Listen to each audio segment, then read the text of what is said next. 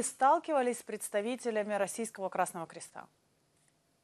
Да, конечно, то есть как бы известно нам и деятельность этой организации. У них еще есть что-то наподобие под названием «Русская гуманитарная миссия». Вот, поэтому, есть да, ли конечно, у вас информация о том, что они приезжают на оккупированные территории, как ведут себя там? э, а, ну, они приезжают, их представители там находятся. Вот, они, в принципе, этого не скрывают. У них была задача еще до Мы полномасштабного... сейчас, сейчас уточню, мы сейчас про российский Красный Крест. Я Они приезжают. Мгм. Да, да, Российский Красный Крест. У нас есть такая информация, что они приезжают.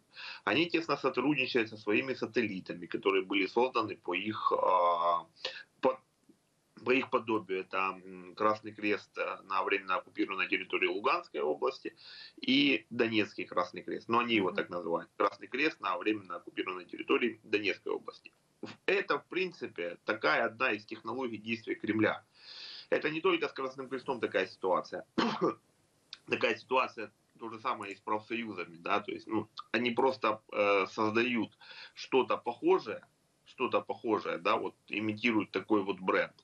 Вот, ну вот как они создали Российский Красный Крест. Потом есть на деньги Кремля финансируется Всемирная Федерация профсоюзов, которая ну, ни- никакого отношения к мировому рабочему движению не имеет отношения. К чему я это говорю?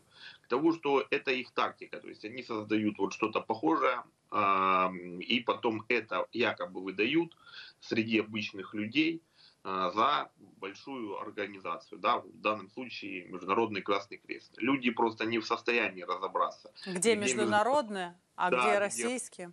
Да, они видят, они видят вот их эмблему. Мгм. И, соответственно, делают определенные выводы. А Кремль это использует для легитимизации там, своего режима, как на оккупированных территориях, да, э, для того, чтобы люд- людьми как-то сманипулировать и так далее. Да. Ну, мы видим, да, что, скорее всего, на оккупированной территории это было, э, вот в этой истории, которую писала Медуза, это был российский Красный Крест, а наш э, военнопленный его э, называет Международным Красным Крестом. Это вот типичный случай. Но по сути, по сути, э, они там очень плотно укоренены, и они выполняют определенный сок, сок работы. И в данном случае я согласен с Михаилом Подоляком, это исключительно политическая пропагандистская работа. Эта организация для этого и создана. Павел, я сегодня немножко бегло прочитала, почитала их сайт Российского Красного Креста. Там, в частности, сказано, а, они отделяют как два государственных, видимо, образования. Они говорят, там, беженцы с Донбасса и с Украины. То есть отделяют Донбасс и Украину. Войну они называют украинским кризисом. А, пишут, что из последнего, что там заключили соглашение о сотрудничестве с Артеком. Это детский пионерлагерь, который находится на территории оккупированного Крыма. И насколько я понимаю, они это все говорят, что, а, мол, это вот такая правозащита. Что это, объясните, за такие стандарты правозащиты?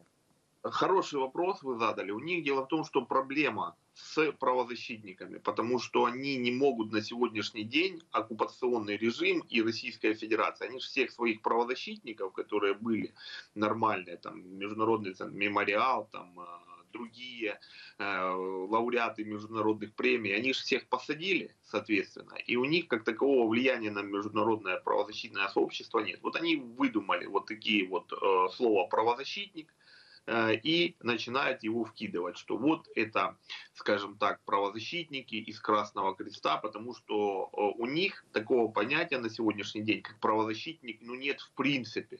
Ну, в принципе нет. И они даже иногда в информационных кампаниях э, вкидывают э, правозащитников, называют правозащитниками каких-то граждан э, других стран третьего мира, которые ну, несут как их пропаганду, и они их называют правозащитниками. В случае с э, российским Красным Крестом, это вот то, о чем я вам говорил.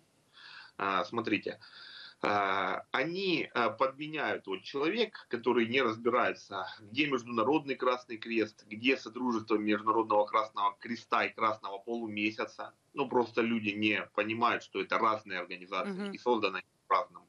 Вот они берут российский Красный Крест. Люди думают, что это международная организация. Что это международная организация, вот такими вот э, словами оперирует. Значит, э, действия э, оккупационной власти Российской Федерации уже признаются международными организациями. В свое время, в, до полномасштабного вторжения 2022 года, они это использовали очень активно для легитимизации ЛНР и ДНР, когда рассылали письма вот этим вот э, там на, скажем так, годовщины создания этих псевдоформирований э, письма, которых там мы приветствуем, мы вас признаем, они потом эти оккупационные администрации ЛНР, ДНР транслировали это в открытых источниках и таким образом показывали, что вот смотрите, Советский Союз тоже не сразу признавался, а вот нас признают, поддерживают, международная часть международного сообщества с нами. Вот э, это такая большая, огромная коллективная манипуляция, которую Кремль использует. Павел, а есть ли у вас какие-то еще примеры деятельности этой организации на оккупированных территориях? Э, она работала, она сотрудничала тесно, ну вот из последнего, да, то есть как бы, она же и до этого там была.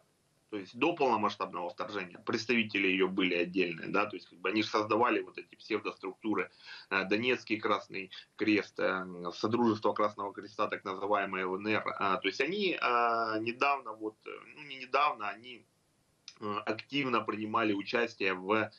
Э, то есть они собирают какой-то гуманитарный груз, да, под предлогом э, там, Красного Креста в Российской Федерации и его отправляют. А когда этот груз доходит до границы в Ростовской области, там переклеивают наклейки «Единая Россия», да, гуманитарный груз «Единая России» и отправляют его на временно оккупированную территорию. Это было вот как раз перед псевдовыборами 2023 года вот, соответственно, а, на оккупированной территории, когда они псевдоадминистрации выбирали, и они их сопровождали.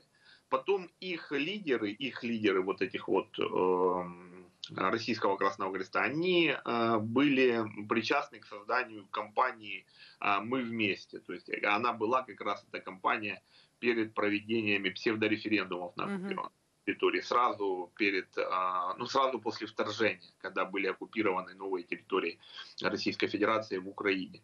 То есть как бы они выполняют роль такую, знаете, как а, нельзя тут, конечно, сказать, но можно так сказать, а, оккупационная мягкая сила которая фактически, э, к примеру, э, приезжают в какой-то город, э, раздают какую-то гуманитарную помощь. Но к этой гуманитарной помощи обязательно они раздают пропагандистский материал. Mm-hmm. Или приезжают, вот они точно к этому были причастны, мне об этом говорили, что были там сотрудники э, Российского Красного Креста, что они приезжали, раздавали гуманитарку в обмен на персональные данные и потом с последующей паспортизацией. Непонятно. Вот, то есть еда за ваше гражданство или еще что-то. Вот это их За вашу информацию. Да. Павел, спасибо вам большое. Павел Лисянский, руководитель Восточной правозащитной группы из Украины. Спасибо.